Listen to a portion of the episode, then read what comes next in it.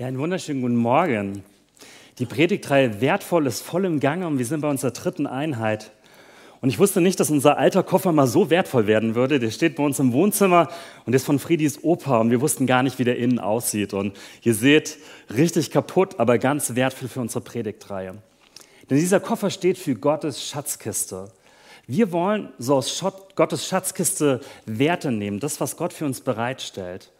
Wir wollen uns Gedanken machen über die Werte der FEG Würzburg. Und wir wollen die nicht einfach nur so erfinden oder so, wir nehmen uns jetzt ein paar Werte, sondern wir glauben, dass diese Werte in der Bibel vorkommen, dass wir da entdecken können. Und vielleicht denkst du so, Werte, das klingt ganz schön anstrengend. Das klingt so nach einem Regelkatalog, wo man abhakt, jetzt müssen wir irgendwie was erfüllen, was vielleicht die Leitung vorgibt. Aber bei Werte geht es eher so um eine Kultur. Wie kann die Schönheit von Gemeinde sich so zeigen? Was haben wir so als richtig erkannt? Was wäre cool, wenn wir da so in diese Fußstapfen gehen würden? Was ist dir wichtig? Was ist so eine persönliche Überzeugung von dir? Mir wird manchmal so nachgesagt, ich habe einen Kerzenzwang. Also wenn wir irgendwo sitzen, sei es Mitarbeitertreffen oder zu Hause, dann ist mir voll wichtig, eine Kerze hinzustellen. Weil ich finde, das macht das einfach gemütlich. Ohne Kerze kann man nicht reden miteinander. Und das Licht, das muss so stimmen, das muss gemütlich sein, das muss alles so richtig passen. Und dann kann man, egal was man redet, so starten. Das ist so eine Überzeugung von mir. Was sind denn so deine Überzeugungen, deine persönlichen Zuhause? Genau, jetzt könnte ich euch dran nehmen, aber das sprengt den Rahmen. Aber es geht so ein bisschen, wir wollen nicht einfach nur über Gemeindewerte reden, sondern das können vielleicht auch deine Werte nehmen, werden, die du in dein Leben so übernimmst und selber so lebst in deinem Privaten. Und ich mache einen kleinen Rückblick mit euch. Wir sind gestartet mit diesem ersten Wert. Wir existieren nicht für uns selbst. Das ist der Wert Christus zentriert. Jesus, der steht in der Mitte wie so eine Fahrradfelge. Also die Felge ist in der Mitte und die Speichen gehen so nach außen. Die Mitte ist besetzt von unserer Gemeinde. Da muss sich kein Mensch hinstellen, da müssen wir keine Worte formulieren. Da gibt es eine Person, die Jesus heißt, die diese Gemeinde leitet. Und die steht ganz fest in der Mitte. Das zweite war vor zwei Wochen dran, wir sind leidenschaftlich. Da habt ihr in dem Video, habt ihr gesehen, diese Wunderkerzen, die so gefunkelt haben. Und das steht für die große Leidenschaft. Und der Christopher Hebisch war unter uns und der hat darüber gesprochen. Der, er hat uns diese Frage mitgegeben, was ist deine Leidenschaft? Was ist dein Zielfoto im Leben? Worauf gehst du zu? Genau, und heute ist der Wert füreinander da. Und ich habe euch dieses Video, diesen Gegenstand, den wir ähm, im Video gezeigt haben, für Füreinander. Ich weiß überhaupt nicht, wie diese Person, das ist eine Mama, die, glaube ich, ihre Tochter so im Arm hält, bei uns in die Gemeinde gekommen ist. Ob das irgendjemand aussortiert hat, nicht mehr modern genug, aus dem Wohnzimmer rausgetan hat und dann ist irgendwie in die Fundgrube gekommen. Füreinander, was heißt denn das in der Gemeinde? Ich habe so gedacht, füreinander könnte doch sein, dass wir uns einfach mal umarmen, so festdrücken. Also wenn du jetzt gleich so deinen Nachbarn mal festdrücken willst, frag ihn vorher um Erlaubnis, sonst könnte es ein Problem geben. Aber ich merke irgendwie füreinander, ja, klar, christliche Gemeinde, da sollten wir irgendwie füreinander sein. Aber was heißt das denn? Was bedeutet das, füreinander zu sein? Und ich möchte euch einladen, in einen Bibeltext so Einblick zu nehmen, der von Paulus ist, der so diese Gedanken Gottes über die Gemeinde beschreibt. Und da ist ganz viel Schönheit drin, da ist Kultur drin, aber auch ziemlich herausfordernd. Und du, Claudi, wirst uns diesen Text jetzt lesen.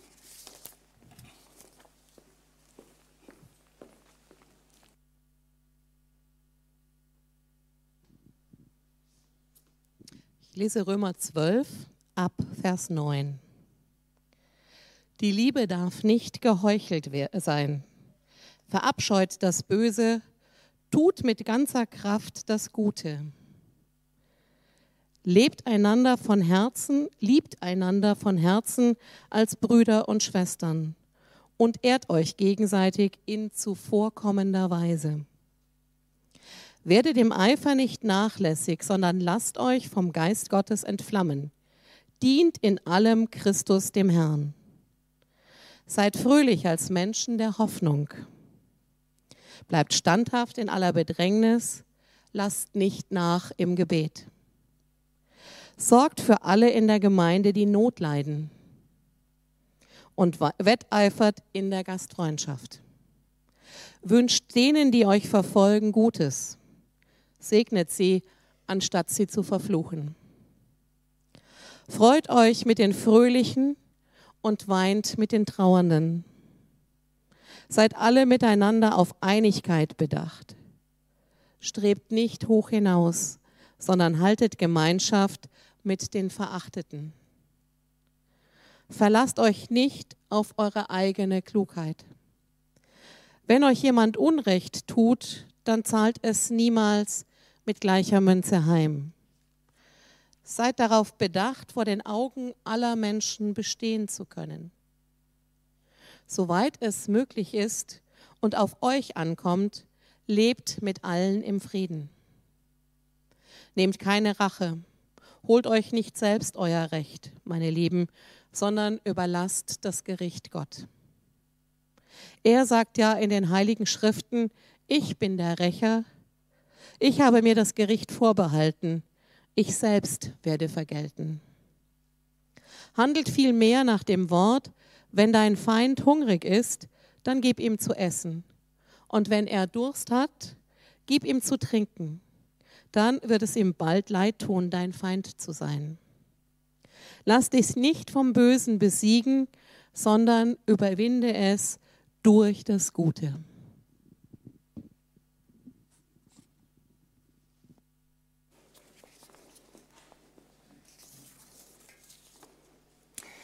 Nicht übereinander, nicht nebeneinander, nicht miteinander, sondern füreinander. Darum geht es heute. Und ich fange jetzt völlig überraschend mit meiner Predigt an, mit der Liebe. Ihr habt das Herz eben gesehen, die Liebe. Ich glaube, das liegt ziemlich nah bei diesem Thema, so diese Liebe in den Blick zu nehmen. Die Hochzeitssaison hat begonnen. Ich war selber auf, letzte Woche auf einer und das war richtig schön. Eine Braut und ein Bräutigam kommen zusammen. Und die Liebe steht so zwischen den beiden als Klebstoff.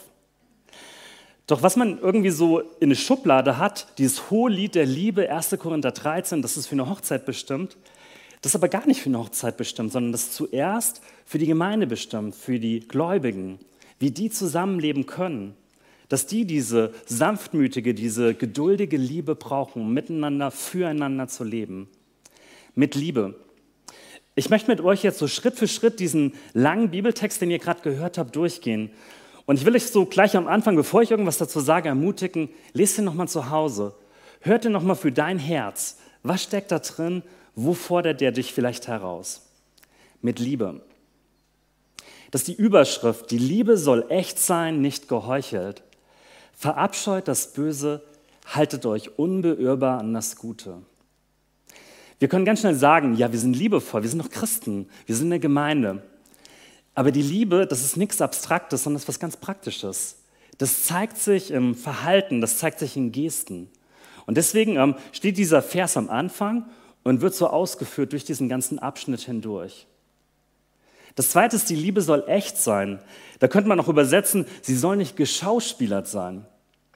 Ich war shoppen neulich und ähm, ähm, war in einem Laden, dessen Namen ich euch jetzt nicht nenne. Es war nicht das Hause Severin. Und, und da wurde ich von einer Mitarbeiterin ähm, ja, betreut und die hat mir geholfen und die hat auch alles so richtig gemacht. Aber ich habe so gemerkt, so an diesen Gesten, wie sie so geschienen hat, dass sie gar keinen Bock hatte, mich gerade zu bedienen. Ich weiß nicht, ob sie in der falschen Abteilung war, ob ich die falschen Fragen gestellt hat, aber da war irgendwie so Liebe in den Worten da, aber im Verhalten habe ich was ganz anderes gemerkt. Liebe, das muss matchen miteinander, das ist was ganzheitliches. Das, was ich sage, muss zu mir passen. Die Liebe soll echt sein, nicht geheuchelt. Und das Zweite in dem Vers, was drinsteckt, ist die Spannung. Die Spannung ist nicht Liebe zur Gleichgültigkeit oder Liebe aus dem Weg zu gehen, sondern das ist die Spannung Liebe und das Böse. Verabscheut das Böse. In dem Wörterbuch, wo ich nachgeguckt, ist das so der stärkste ähm, Ausdruck der Abneigung. Haltet das Böse fern. Also wenn wir Liebe leben, wenn wir das so ganz praktisch leben, dann ähm, hat das Böse keinen Raum in unserer Gemeinde. Dann ähm, lehnen wir das so ab. Ja, wie lerne ich eigentlich Liebe? Ich glaube, das können Eltern ganz gut beschreiben. Die Kinder lernen nicht Liebe, indem ich denen erkläre, was Liebe ist, sondern Kinder lernen Liebe wie? Indem sie selber Liebe erleben. Und ich glaube, das ist die Voraussetzung für uns alle. Wir brauchen diese Liebe, dass die Liebe Gottes, die da beschrieben ist, diese Agape-Liebe müssen wir erleben, um andere lieben zu können. Du bist geliebt von Gott. Der liebt dich mit dieser göttlichen, selbstlosen Liebe. Und vielleicht ist es dran für dich, nur bei dem Vers 9 stehen zu bleiben und das neu so in deinem Innersten zu begreifen, du bist eine geliebte Tochter, ein geliebter Sohn.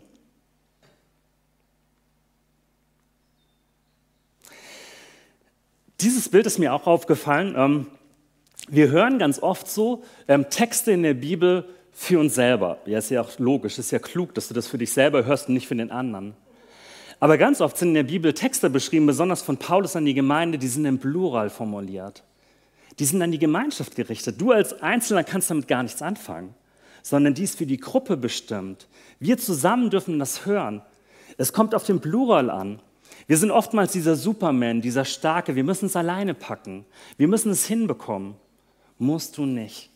Das ist nicht eine Aufgabe für dich alleine, sondern wir als Gemeinde dürfen das so ähm, miteinander lernen.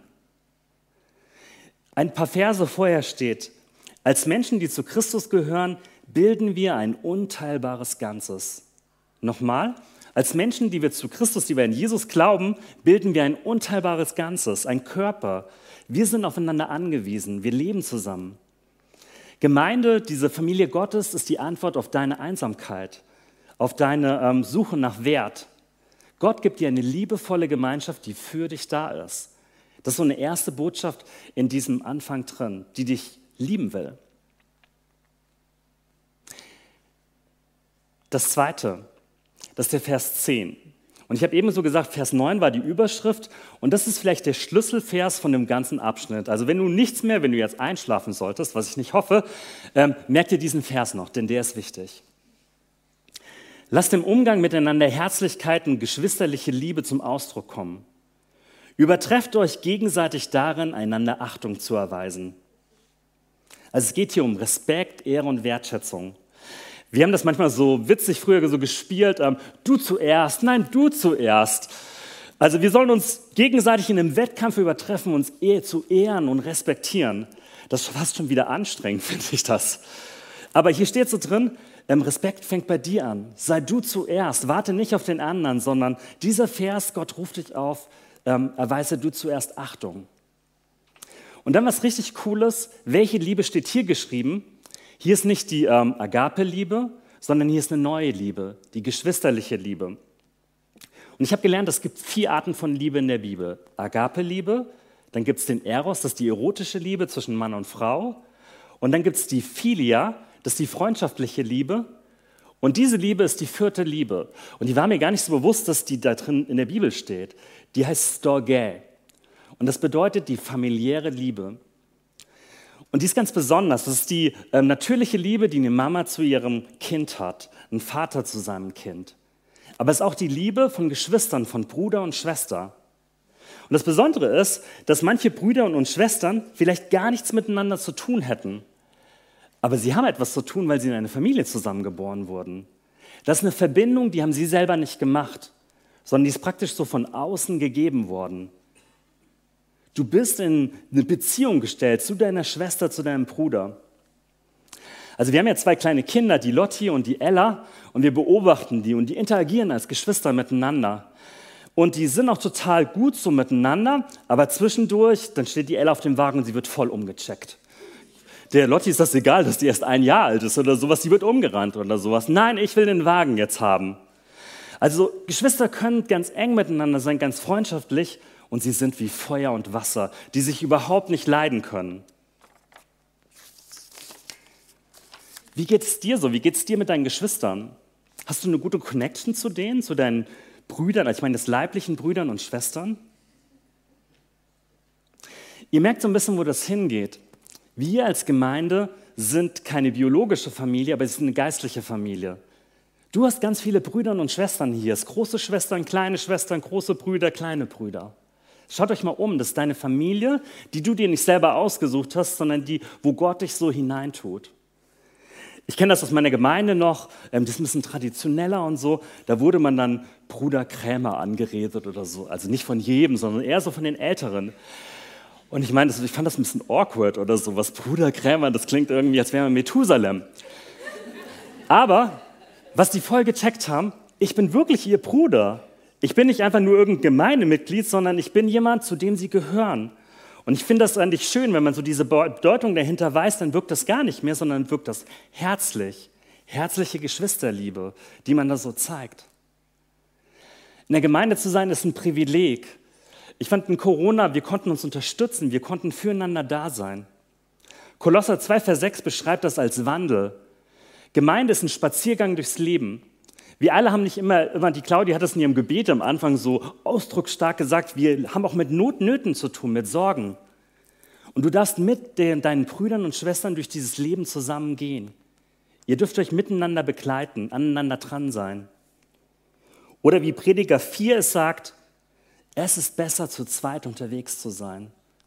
Weil dann kann man sich schützen, dann kann man effektiver zusammenarbeiten und dann kann man sogar voneinander lernen. Selbst der Schlauste unter euch kann von irgendeinem hier in der Gemeinde etwas lernen, was er noch nicht weiß. Hast du diese geschwisterliche Liebe, diese Herzlichkeit zu den Menschen, die jetzt gerade so um dich herum sind? Liebt einander mit Ehre und Achtung. Okay, das war so der, der Schlüsselvers, so dieser wichtigste Vers, ohne den dieser Abschnitt gar keinen Sinn macht. Das beschreibt dieses Füreinander. Genau, da seht ihr nochmal diese Geschwisterliebe. Füreinander. Der zweite Vers, da geht es um on fire sein. Genau, die dauern jetzt nicht mehr ganz so lange, sonst würden wir das heute Morgen nicht mehr schaffen. Lasst in eurem Eifer nicht nach, sondern lasst das Feuer des Heiligen Geistes in euch immer stärker werden. Jetzt kommt irgendwie diese Connection zu Gott. Wir leben nicht nur so auf dieser Beziehungsebene, sondern das Feuer in unserem Herzen ist Gott selber. Der will, dass du wie so eine Kohle durchglühst, dass der Heilige Geist dich durchdrängt. Hast du das so im Blick, dass der Heilige Geist in dir wohnt und dass er das sein ganzes Leben so erfassen will? Ich habe so eine Frau aus meiner ähm, alten Gemeinde im Blick, die hat immer gesagt, der Heilige Geist ist ein Gentleman. Oder ein Gentlewoman, könnte man vielleicht sagen. Der, ähm, der will uns erfassen, aber der drängt sich nicht auf. Ich darf ihn einladen und der Heilige Geist, der ähm, kommt dann. Aber wenn ich ihn nicht will, bleibt er weg. Das ist sowas wie eine Entscheidung. Ich kann das nicht machen, dass der Heilige Geist mich erfüllt, aber ich kann mich dafür öffnen, mit ihm Zeit verbringen. Das ist wie bei so einem Topf Nudelwasser, der langsam erhitzt wird. Und dieser Vers sagt uns so zu, lasst nicht nach in eurem Eifer. Wortwörtlich steht da, seid nicht faul. Also so krass steht das. Da wollte der Bibelübersetzer wollte das irgendwie eleganter machen, ein bisschen leichter für uns. Werde nicht faul, im Heiligen Geist zu brennen. Lass dich sieden lassen wie ein Topf voll heißem Nudelwasser. Und das ist wichtig für die Gemeinde und für die Menschen, die um dich herum sind. Das prägt die Kultur. Freut euch über die Hoffnung, die ihr habt. Wenn Nöte kommen, haltet durch. Lasst euch von nichts ähm, vom Gebet abbringen. Da steht was von Hoffnung beschrieben. Ihr seid Hoffnungsmenschen, Freudenmenschen und ihr dürft das miteinander teilen. Wir haben so ein festes Ziel miteinander, dass irgendwann mal Jesus kommt und ähm, dass wir mit ihm zusammenleben dürfen. Und das ist Freude. Eine einzelne Kohle, die zerglüht. Aber wir brauchen manchmal mal so das Feuer der anderen, dass wir wieder neu entfacht werden. Ich erlebe das manchmal im Gebet. Da kommen Menschen da hinten hin und lassen für sich beten. Und die kommen hin, so ein bisschen distanziert und so. Und dann während dem Gebet passiert was. Sie öffnen sich und fangen, die Tränen laufen so runter. Und sie weinen. Und das sind positive Tränen, das sind Tränen ähm, der Nähe. Wir brauchen manchmal dieses Wort der anderen. Wir sind eben nicht diese Supermans, die alleine durchs Leben kommen, die stark sind, sondern wir brauchen dieses Wort, was wir uns selber nicht sagen können. Hey, ich habe Hoffnung für dich. Da gibt es Freude für dich. Und ich kann für dich beten. Wann hast du das letzte Mal einfach für jemanden gebetet, ihm das angeboten, hey, ich will das jetzt gerade für Gott vor dich bringen? Ein Pastor hat mal gesagt, spätestens wenn Tränen rollen in einer Kleingruppe oder in einem Gespräch, ist es dran, das vor Gott zu bringen, ihm zu sagen. Lasst euch von nichts abbringen vom Beten. Seid geduldig, seid beharrlich. Füreinander. Wir haben jetzt diese ersten drei Punkte mit Liebe und Feier mit offenen Wohnzimmern. Ich hoffe, du hast ein Wohnzimmer, sonst ist dieser nächste Punkt nichts für dich. Helft Gläubigen, die sich in einer Notlage befinden, lasst sie mit ihrer Not nicht allein. Macht es euch zur Aufgabe, gastfreundlich zu sein. In Corona haben wir genau das andere gelernt, oder? Corona hat uns so gezeigt, so, ähm, ja, es ist besser für dich alleine zu bleiben, nicht anstecken. Also da ging es nicht um Gastfreundschaft, sondern um Schutz, um Infektionsschutz. Aber wenn du ein Wohnzimmer hast, dann lädt dich dieser Vers ein, gastfreundlich zu sein. Wir haben das irgendwie so übersetzt, die Gemeinde soll gastfreundlich sein. Nette Moderatoren, Leute am Eingang, ähm, vielleicht ein Gemeindemittagessen, leckerer Kaffee danach. Aber hier geht es um dich, um das Öffnen von deinem Zuhause. Was sind die Gründe von dir, ähm, Leute nicht einzuladen? Ist vielleicht so unordentlich zu Hause bei dir? Leerer Kühlschrank? Bei uns ist eine Baustelle gerade zu Hause. Das macht nichts. Ladet Leute ein. Das ist vielleicht die größte Wertschätzung, die ihr anderen gegenüberbringen könnt, wenn ihr sie in euer Privates so reinnehmt. Früher war das noch viel wichtiger. Also das Wort Gastfreundschaft bedeutet die Liebe zu einem Fremden, der war angewiesen darauf, dass wir ihn aufgenommen haben, also dass die Menschen damals ihn aufgenommen haben. Füreinander sein heißt gastfreundlich sein. Das ist unsere Vision. Gemeinsam Gastfreundschaft leben. Uns von Gottes Gastfreundschaft durchdringen zu lassen und nach außen so offen zu sein. Bist du bereit, äh, Flüchtlinge aufzunehmen, jetzt gerade aus der Ukraine? Auch wenn du so denkst, oh, bei uns ist ja schon eng genug. Leute einzuladen nach dem Gottesdienst, die du vielleicht noch gar nicht so gut kennst? Heute ist übrigens Blind Date Afternoon. Alle Leute, die sich angemeldet haben, die treffen sich heute in so Mixed Pärchen. Also es gibt einen Gastgeber und Gäste, die miteinander einen richtig coolen Nachmittag verbringen. Und zu diesem Vers ist mir noch ein Lied eingefallen, das kennt vielleicht schon die Älteren unter euch. Seid fröhlich in der Hoffnung, beharrlich im Gebet, standhaft in der Bedrängnis. Macht einander Mut, ladet gerne Gäste ein, zeigt es allen, dass Jesus sie liebt. Also da geht es mehr als nur um Essen sondern ihr zeigt die Liebe Gottes, wenn ihr jemanden an euren Tisch holt. Und das macht überhaupt gar nichts, wenn ihr nur ein Glas Wasser habt. Das ist genug. Füreinander, mit Liebe und Feier, mit offenen Wohnzimmern. Und jetzt kommt es mit ganzem Herzen. Und jetzt ähm, gehen wir so einen Step weiter. Wir haben jetzt irgendwie so für die Gläubigen, für die Brüder und Schwestern gehört und die sind jetzt auch noch inbegriffen. Aber jetzt machen wir irgendwie so diesen großen Kreis auf. Oh, Entschuldigung, das war die falsche Taste. Wir gehen ähm, zu den Leuten, die um uns herum leben, in Würzburg, im Würzburger Umland. Segnet die, die euch verfolgen. Segnet sie, verflucht sie nicht. Also nicht, dass alle in Würzburg oder Umland unsere Feinde sind, aber hier geht es um diese Feindesliebe von Jesus. Und der Paulus, der hat sich das nicht ausgedacht, sondern das steht in Matthäus 5. Da steht ja diese Seligpreisung oder so. Segnet die, die euch verfluchen. Hör das nochmal für dich, wirklich so konkret. Wir kennen das ja vielleicht aus der Bibel, aber das ist wirklich gemeint, dass wir das in unser Leben übertragen. Segnet die, die euch verfolgen. Segnet sie, verflucht sie nicht. Denk mal nach, wen hast du so vor Augen?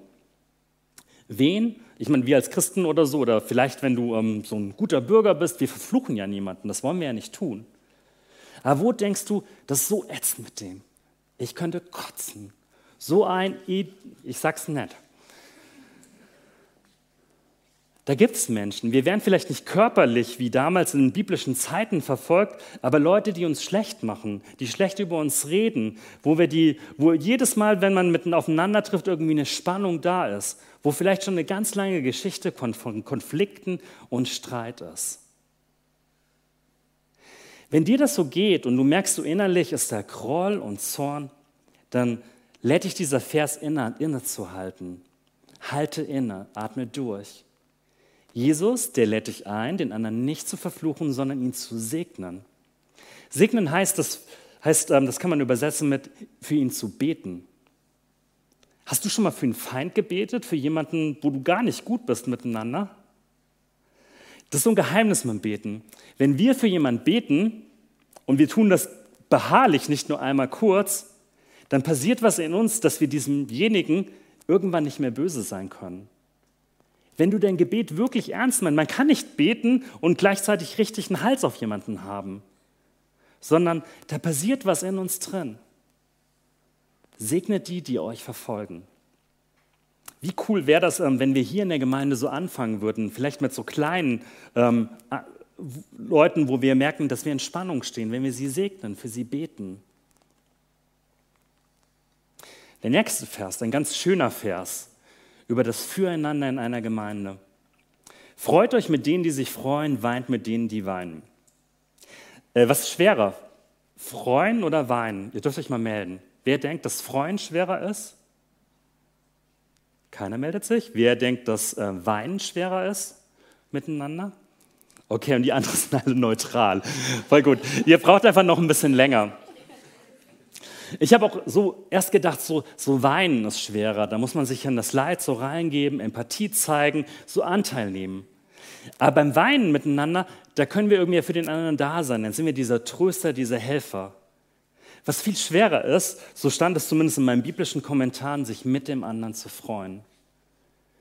Wann hast du dich das letzte Mal gefreut mit jemandem, der einen neuen Job hatte? Der besonders erfolgreich gewesen ist im Studium? Da versuchen wir eher so aus Neidproblemen vielleicht Distanz aufzubauen. Aber dieser Abschnitt lehrt uns ein Füreinander zu sein, uns miteinander zu freuen. Wie cool wäre das, wenn wir nicht nur eine Trauergemeinde sind, wo wir unsere Sorgen und Nöte und Gebetsanliegen bringen, sondern wo sagt, ey, ich verdiene jetzt 10.000 Euro mehr. Und alle sagen, ey, ich freue mich voll mit dir. genau, aber dieser Abschnitt ist ernst gemeint. Freut euch mit denen, die sich freuen und weint mit denen, die weinen. Und das ist wieder so ein schöner Vers, so ein Begleitungsvers. Du bist nicht allein in deinem Leben unterwegs. Das sind Leute, die dich begleiten wollen in den schwersten Augenblicken. Dann, äh, wenn du im Krankenhaus bist und eine schwere Diagnose bekommst, wenn ein Kind krank ist, dann, wenn jemand Liebes verstorben ist, dann sind Menschen bei dir an deiner Seite. Du bist nicht allein. Füreinander. Mit Liebe und Feier, mit offenen Wohnzimmer, mit ganzem Herzen, mit Weitsicht. Lasst euch im Umgang miteinander davon bestimmen, dass ihr ein gemeinsames Ziel habt. Das sind Menschen, die sind mit dir zusammen unterwegs. Ich weiß nicht, wie es dir manchmal so geht. Ich kühle manchmal so im Glauben ab. Ich merke so, ähm, da tauchen so viele Wünsche in mir auf oder so. Ich hätte gern das oder ich bin neidisch auf denjenigen oder was die alles haben. Und ich merke so, oh, dieser Glaube, das scheint so weit weg, so gar nicht praktisch für meinen Alltag. Und es geht mir manchmal sogar, wenn ich hier vorne predigen, so, dass ich denke, oh, ich bin nicht so on fire, wie ich gerne wäre, so nah dran. Und dann merke ich, ich brauche die anderen, ich brauche euch, dass wir zusammen auf ein Ziel losgehen mit Jesus, dass da eine Ewigkeit wartet, die viel besser sein wird wie das Leben jetzt hier auf dieser Erde. Seid nicht überheblich, sondern sucht die Gemeinschaft mit denen, die unscheinbar und unbedeutend sind. Haltet euch selbst, äh, nicht, nicht selbst für klug, haltet euch selbst für klug. Klingt auch klug, ist aber nicht klug. Und da steckt wieder so total viel drin und das ist dieses erste Wort Gemeinschaft. Im Hebräerbrief im 13. Kapitel gibt es diesen Vers, einige haben sich angewöhnt, den Versammlungen fernzubleiben. Und da wird so ein bisschen suggeriert, kommt wieder zu den Versammlungen. Und damit ähm, denken wir ganz schnell an Gottesdienste. Das ist aber in diesem Vers nicht gemeint. Gottesdienst ist nur ein Teil, wie wir Gemeinschaft haben. Wir sehen uns vielleicht im Alltag, in den Gruppen, in den Kleingruppen, in einem Telefonat. Und dieser Vers sagt uns, ermutigt uns oder fordert uns heraus, bleibt der Gemeinschaft nicht fern. Wenn du irgendwie ein Zoom, ein YouTube-Gucker bist in unserem Livestream, dann darfst du das gerne sein. Aber wenn du die Möglichkeit hast, herzukommen, lade ich dich von hier vorne ganz herzlich an. Wir freuen uns, dich live hier zu sehen, wenn es dir irgendwie möglich ist. Dass wir Gemeinschaft haben, dass wir körperliche Gemeinschaft miteinander haben. Und wieder, das ist nicht ein Regelwerk, das ist nicht irgendwie sei ein gutes Gemeindemitglied. Gott gibt dir zehn Punkte dafür. Sondern der Vers im Hebräerbrief weiter, um euch zu ermutigen, wir dürfen einander Mut ins Leben sprechen. Und das geht eben besser, wenn wir uns live vor Ort sehen. Seid nicht überheblich, sondern sucht die Gemeinschaft mit denen, die scheinbar und unbedeutend sind. Das ist wieder so ein Schritt weiter. Mit wem quatschten du nach dem Gottesdienst oder vorher? Manche von euch sind ganz äh, fremd, die haben gar keine Wahl, sich irgendjemanden auszusuchen. Aber viele von euch kommen ja schon lange und die haben Good Friends hier oder sowas. Die treffen sich in ihren Kreisen, vielleicht gleiches Alter, Student, ähnlicher Beruf, gleicher Hauskreis. Da trifft man sich einfach gerne. Das ist auch schön, das mache ich selber auch total gerne. Aber dieser Vers lädt uns ein, über unsere Kreise hinaus zu gucken. Vielleicht mit jemandem zu sprechen, wo man so vom beruflich-akademischen Status überhaupt keinen Anschlusspunkt bekommt. Zu sagen, nein, ich will mit dir sprechen, weil du mein Bruder, meine Schwester bist. Ich will mit dir Gemeinschaft haben. Haltet euch nicht selbst für klug, dass so dieses Bescheidenheit, dieses Demütige, jeder ist wichtig und von jedem kann ich was lernen hier in diesem Raum. Ist das nur so ein Satz oder glaube ich das wirklich? Haltet euch nicht selbst für klug. Füreinander. Okay, wir sind bei sechs angekommen. Mit Liebe und Feier, mit offenen Wohnzimmern, mit ganzem Herzen, mit Weitsicht, mit Zahlungsausfall. Irgendwie sprengt das. Vielleicht hat der Jan da ein bisschen crazy oder so seine Kategorien gewählt. Aber ich habe mal dieses Wort Zahlungsausfall gewählt, weil ich glaube, das passt richtig gut zu dem nächsten Vers. Vielleicht denkst du da an wirtschaftliche Sachen, an offene Rechnungen, eben an einen Zahlungsausfall. Dieser Vers steckt dahinter. Vergeltet niemand Böses mit Bösem. Bemüht euch um ein vorbildliches Verhalten gegenüber jedermann.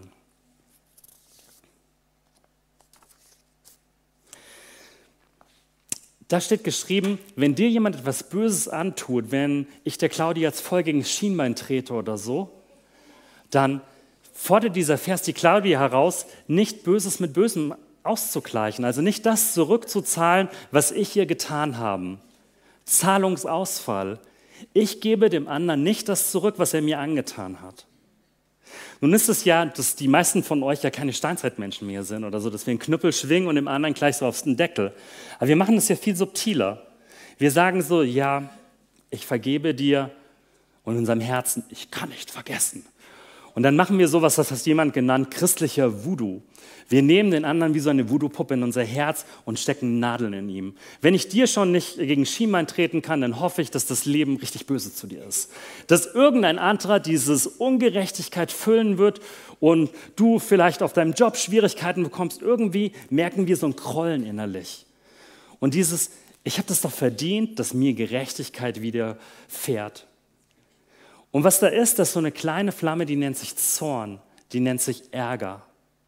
Und vielleicht denkt man so, ja, zornig, das ist ja nur natürlich, wenn einem Unrecht widerfährt. Aber C.S. Lewis hat das mal genannt, dieses ähm, kleine Flämmchen namens Zorn ist das Höllenfeuer. Das ist der Weg genau zu dem Bösen, was am Anfang beschrieben ist. Verabscheut das Böse. Das ist vielleicht ein kleiner Start. Aber das Ding ist, du wirst dieses kleine Feuer mit dir nehmen.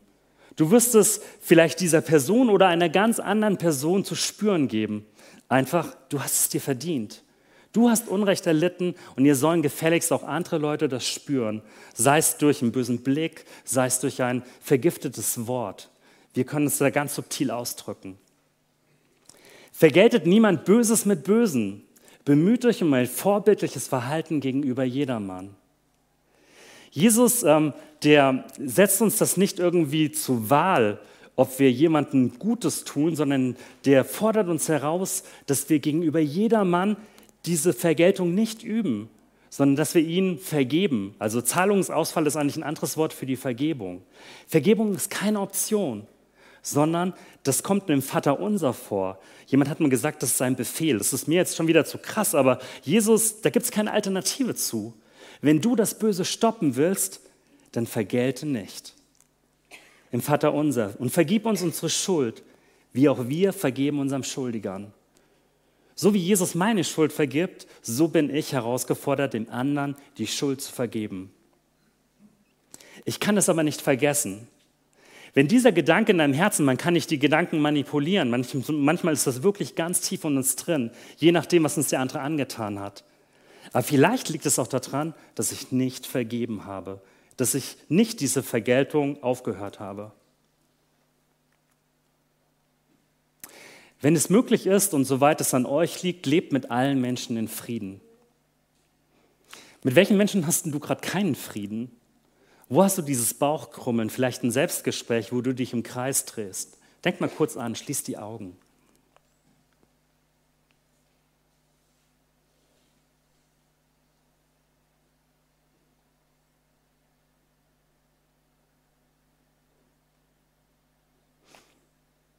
Ihr seid eingeladen, diesen Vers in das Füreinander eures Lebens mitzunehmen.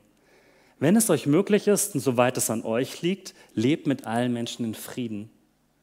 Wir können nicht Frieden schaffen. Man kann nicht einseitig in einem Konflikt Frieden schaffen, aber ihr könnt auf eurer Seite Frieden schaffen. Dass es nicht bei euch liegt, einen Konflikt weiter zu verschärfen und anzuheizen.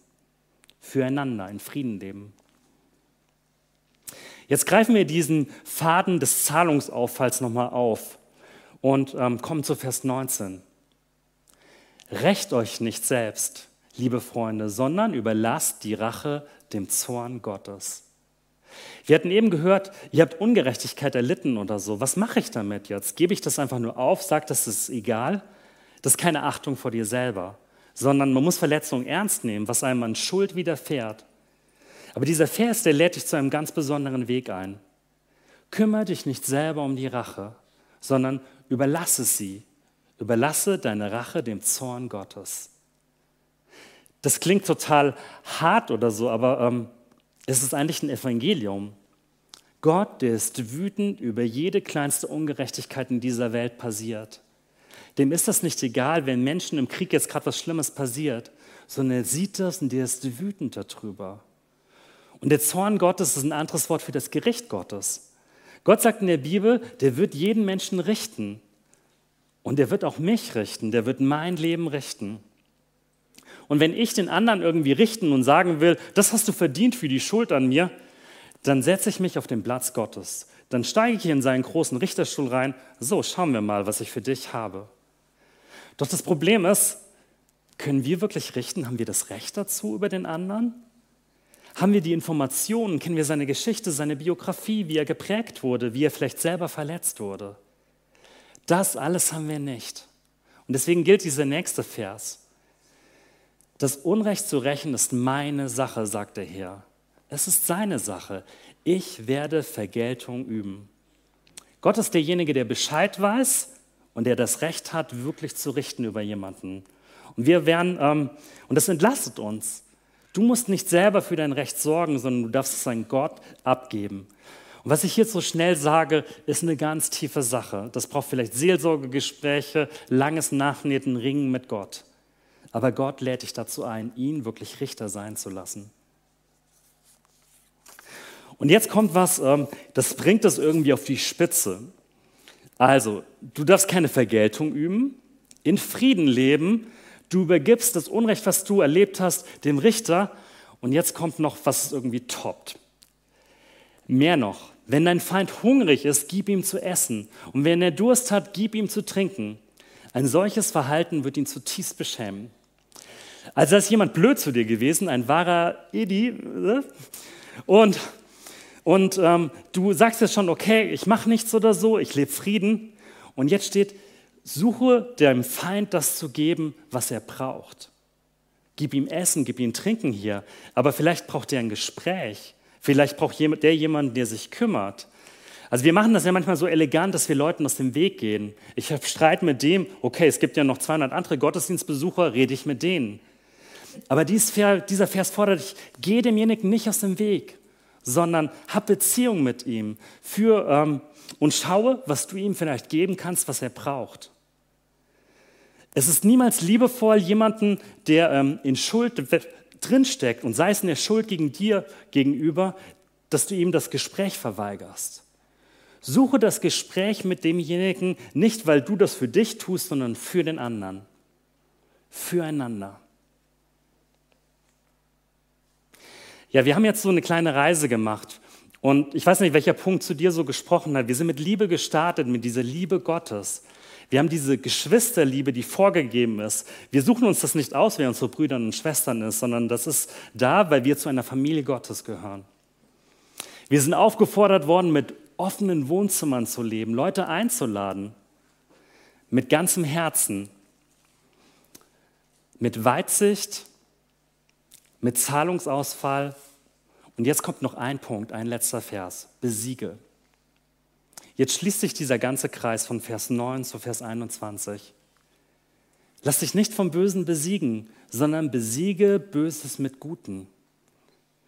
Hafte an dem Guten, suche das Gute. Dieser Begriff, der da steht, ähm, ist ein militärischer Begriff. Da geht es eigentlich um zwei Länder, die gegeneinander kämpfen. besiege das Böse mit der Liebe. Sonst wird ähm, das Böse, wenn, wenn du irgendwie nur so eine kleine Flamme Raum gibst, wird das Böse Einzug halten. Und dieser ganze Abschnitt ist praktisch beschrieben, wie eine Gemeinschaft diese Liebe Gottes zusammenhalten kann. Ganz schön krasser Text fand ich das irgendwie. Ich habe das mal für mich gehört. Der überfordert uns maßlos. Und wiederum, da geht es um eine Kultur der Gemeinde, um nicht um Regelwerk. Wie können wir das schaffen? Mit welcher Kraft ist sowas überhaupt zu leben? Es gibt einen Abschnitt über Jesus in Jesaja 53. Er wurde misshandelt, aber er beugte sich und machte seinen Mund nicht auf, wie das Lamm, das zur Schlachtbank geführt wird. Jesus, der wurde geschlagen, der, dem wurde eine Dornkrone aufgedrückt, die haben den verspottet. Aber Jesus hatte die Kraft, den Weg weiterzugehen. Der hat das gelebt, was in diesem Abschnitt geschrieben steht. Und Jesus ist diese Kraft, die uns helfen kann, dieses Füreinander, Miteinander zu entdecken. Und wie gesagt, ich finde dieser Text, der strahlt voll mit Schönheit. Wir sind füreinander da. Das ist der Wert, um den es heute ging. Amen.